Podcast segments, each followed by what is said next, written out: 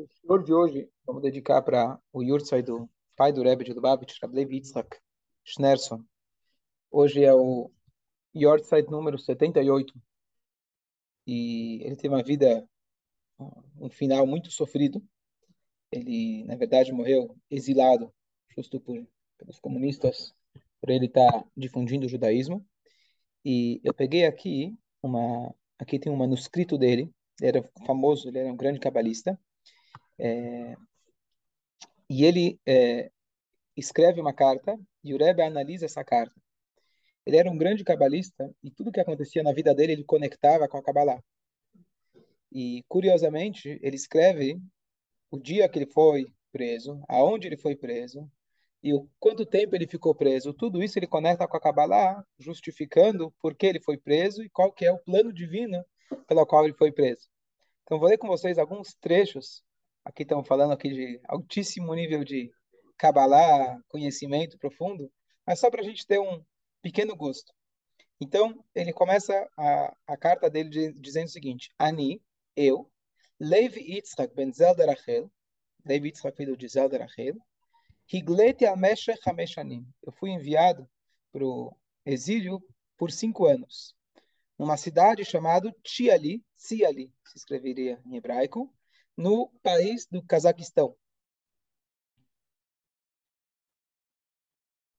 Lá, é, eu antes disso, eu fiquei na prisão. Primeiro tinha sido preso, depois ele foi mandado para lá.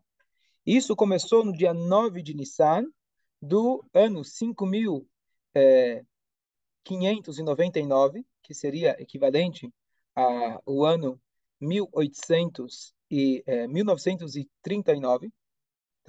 1939, quando ele foi preso.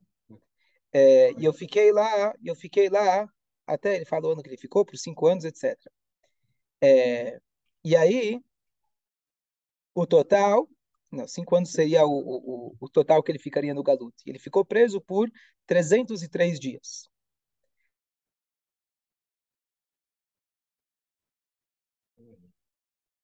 E na noite de Oxanarabá, justamente a noite do último julgamento nosso, depois de Rosh Hashanah, Yom Kippur, etc., foi dado o veredito que eu, eu iria é, ser enviado para cinco anos de galuto. Isso ele estava na prisão. Ele ficou 300 e, e poucos dias, 303 dias presos, preso. Aí de lá ele foi, teve, teve o, veredito que ele iria ser exilado por cinco anos. Isso é isso é o Rebbe anterior. Isso é o Rebbe anterior. E ele fala o seguinte: com certeza tudo isso é por providência divina.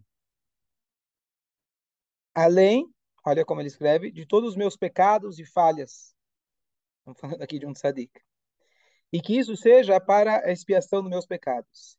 E Hashem, o bondoso, que tem misericórdia infinita sobre mim sobre meus familiares, em mérito dos nossos, é, é, nossos antepassados, etc., que logo ele possa me tirar de, de, do aperto para, para a liberdade. Eu posso voltar para minha casa, para minha esposa, para meus filhos. A esposa de, dele depois acabou acompanhando ele também na, no, no lugar onde ele estava, que as condições eram muito, muito, muito ruins. Ele, ele literalmente, provavelmente ele morreu de sofrimento e fome. Não tinha o que comer. É, e eu posso estar com eles novamente, calmo, tranquilo, para poder estudar a Torá, servir a Hashem, praticar bondade, etc com tranquilidade por dias e anos longos, com a ajuda de Hashem, se Deus quiser. Aí ele começa a explicação cabalística dele. O meu nome, que era Levi Yitzhak, ele faz uma alusão às forças de Gevurah. Gevurah é severidade. Então, logo ligando com o conceito que ele está passando aqui para momentos de a severidade divina. O nome Yitzhak, Abraham era representante de Chesed, de bondade, e Tzchak era o representante de Gevurah, severidade, julgamento, critério. E aí ele não explica o Levi. Mas o Levi, vamos tentar talvez decifrar, ele não fala aqui, mas o Levi era, Reuven Shimon Levi, era o terceiro filho de Yaakov. Ele não fala aqui por que, que Levi significa Gevurah. Eu não vou me não vou me atentar, ele não fala, eu não vou me atentar. Mas ele fala aqui, é, ele faz uma alusão a um, outra, um outro é, manuscrito dele. E aí ele fala, a soma dos dois nomes é o valor numérico que forma a palavra, o valor numérico seria 254, que forma a palavra neder, promessa. Qual a ideia de uma promessa? A pessoa está tentando se abster de alguma coisa. Isso é a ideia de severidade, é a ideia de disciplina, é a ideia. Olha como vai. E ele fala que esse Neder é a fonte das Givurot. E aí ele fala, além disso, o nome da minha mãe é Zelda Rachel. Estão prontos? E aí, o valor numérico da minha mãe, do nome da minha mãe, é, é 656. Esse número corresponde ao nome Elohim, da maneira que você escreve com Yud, etc. Não vou aqui, certo? E isso, é, isso tem a ver também com o nome, ele fala, e aí se você somar, etc., vai dar só mais um pouquinho, para a gente só ter uma, uma ideia, um pequeno sabor. Esse número corresponde também à palavra Shushan. Shushan era a capital da Pérsia, onde tem a história de Amman, Mordecai, etc. Então, ele corresponde a esse mesmo valor numérico. E ele fala, Shushan é a cor vermelha. Por quê? Conhecemos a rosa, que se chama em hebraico Shoshaná. E a cor vermelha representa o quê? Severidade. Tanto é que quando a gente fala, Hashem, ele, em Miadim Katolá, se os nossos pecados eles ficaram vermelhos, que Hashem ele possa deixar eles brancos como a neve. Aquele, é, o bode expiatório, quando ele era jogado lá do penhasco, então ele era jogado, ele tinha uma fita vermelha no pescoço, e quando ele caía lá embaixo, ela ficava branca, simbolizando que Hashem ele pegou a severidade e transformou em misericórdia. Uhum. Então a palavra Shushan é Shoshaná, que é rosa, que corresponde à soma das letras do nome da mãe dele, e também corresponde a Givurá. Deixando bem claro, não é minha área, isso aqui não é minha praia. Estou lendo porque hoje é importante a gente ter as palavras dele e a gente depois tirar uma lição. Depois ele fala interessante, justo agora, nesses dias, estou ocupado fazendo o Marzor de Yom Kippur. A primeira, o primeiro poema que tem no Musaf de Yom Kippur, que no Musaf a gente descreve todo o serviço, inclusive o serviço desse bode expiatório, que é o dia que a gente vai ser perdoado, etc. O primeiro, o primeiro trecho do Musaf, da repetição do Musaf, ele começa com essa palavra Shushan. Shushaneme Kayuma.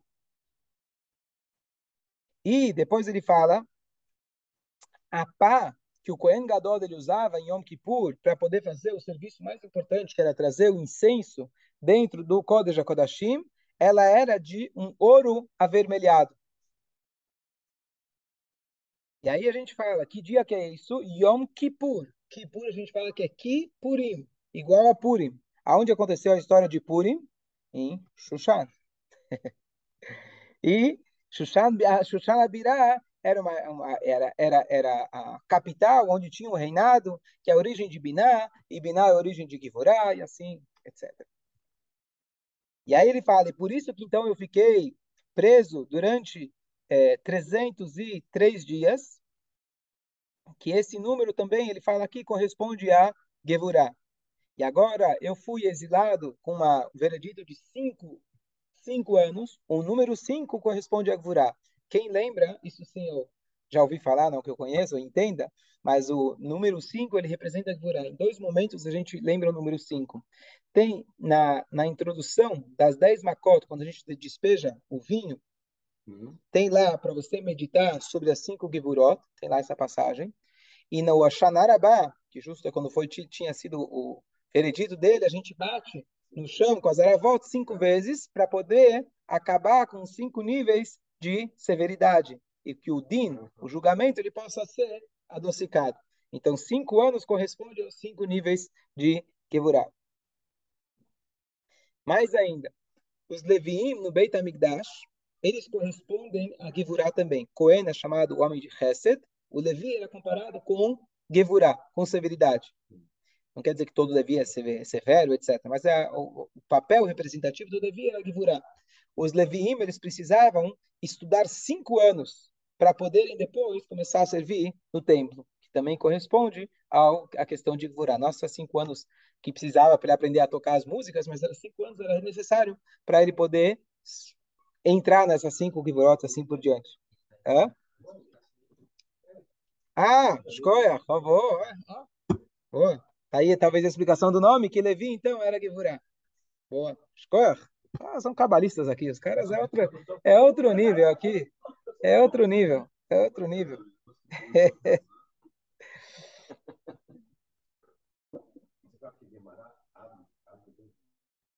É?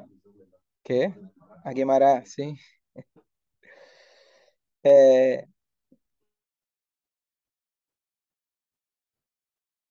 E aí ele fala: a minha prisão também foi em cinco cidades diferentes. Ele foi é, é, é, removido, foi realocado cinco vezes. Ele fala: foi em Dniepropetrovsk, que hoje virou famoso lá na Ucrânia, Kiev, é, depois Dniepropetrovsk de novo, Kharkov e Alma-Ata. Ele fala que, na verdade, mesmo que são quatro locais diferentes, mas ele ficou duas vezes no, na, no mesmo lugar. Uma foi dentro da cidade, outra foi, de, outra foi fora da cidade. É... E aí ele compara isso também com a questão da Gvurá, que tem a parte interior, a parte exterior, só para a gente ver que o negócio é, vai longe. E aí eles me avisaram que o meu julgamento, ele foi, é, foi o meu julgamento foi, teve o veredito na noite de Oxanarabá, como a gente já disse, que é a noite do, da Gvurá, é o dia, é o dia do final do veredito. E naquele dia, eu já tinha adiantado, mas naquele dia, quando a gente bate com as cinco aravot, para a gente poder adocicar as cinco givurot.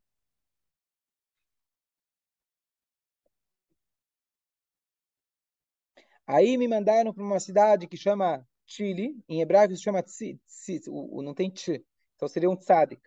E ele fala que o Tzadik, Yud, Alev, etc., o radical da palavra seria Sel Kel. A gente conhece o nome Betzalel, seria ele foi a, foi ele é a sombra de Deus, aquele que foi o o, o Orives do, do, do, do Mishkan. Então ele fala que é a sombra de que do de Hashem. E aí ele fala tem um valor numérico, etc. Tarará. E eu vim para cá no dia, numa segunda-feira, no dia 19 de Shvat. O segundo dia da criação corresponde também a Givurah, que foi o dia que Deus separou as águas. Tanto é que no segundo dia da criação não está escrito que que era bom, porque foi o dia da separação, critério. Imagina você estar tá sentado lá escutando ele falando essas coisas, você acompanhar? E aí ele fala, é, ele explica o que, que é o dia 20, o dia, é, o dia 19 que ele chegou. É uma, ele fala que ah, o, o, o Yom Yutet, fala o aqui. Aí ele, aí, ele, aí ele fala o seguinte: segunda-feira corresponde a 2. O dia que eu cheguei aqui é dia 19 do mês. 2 mais 19 é 21, que corresponde também ao Shanarabá, que é o dia da o dia do veredito. E também tem o valor numérico da palavra Eke, quando Moshe Rabbeinu pergunta para Deus, quando o povo me perguntar qual é o seu nome, aí você vai, Deus fala, Eke Asher Eke. Tem a ver com esse nome Eke, que está ligado também com esse dia de Oxanarabá. É...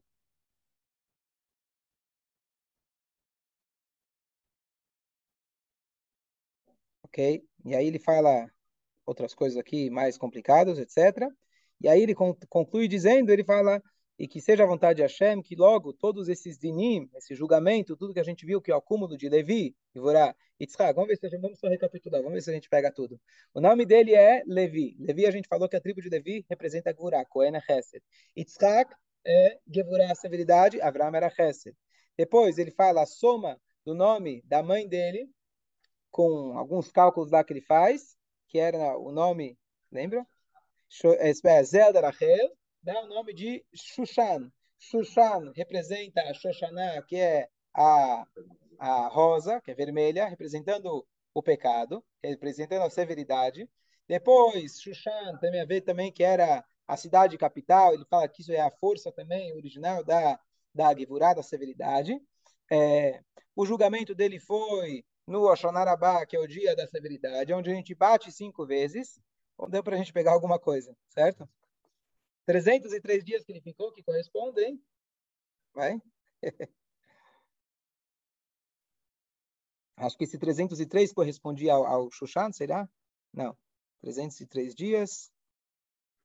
Bom, e aí ele termina dizendo, ele fala que todos esses dinim, eles possam ser convertidos para para coisas boas, para para para bondade, etc. Tá aqui já na hora da Guimará, mas só para a gente terminar com uma coisa muito interessante, o Rebbe, ele analisa essa carta. E ele faz a seguinte pergunta. Primeiro, estamos falando aqui de uma pessoa do nível mais alto de humildade. Por quê? Ao invés de ele falar, é culpa desses antissemitas, é culpa de não sei o quê, o que, que ele fala? A culpa é minha. Estamos falando aqui de um grande tzadik, meus pecados e etc. E além disso, e, e, e, em contraste a isso, ele começa a carta dele com a palavra ani, eu. Ani é uma palavra que a gente tenta evitar. A gente fala o dia inteiro ani, a gente só pensa em nós mesmos. Mas ani sou eu. Então pergunta o Rebbe, como que ele começa a carta dele com ani?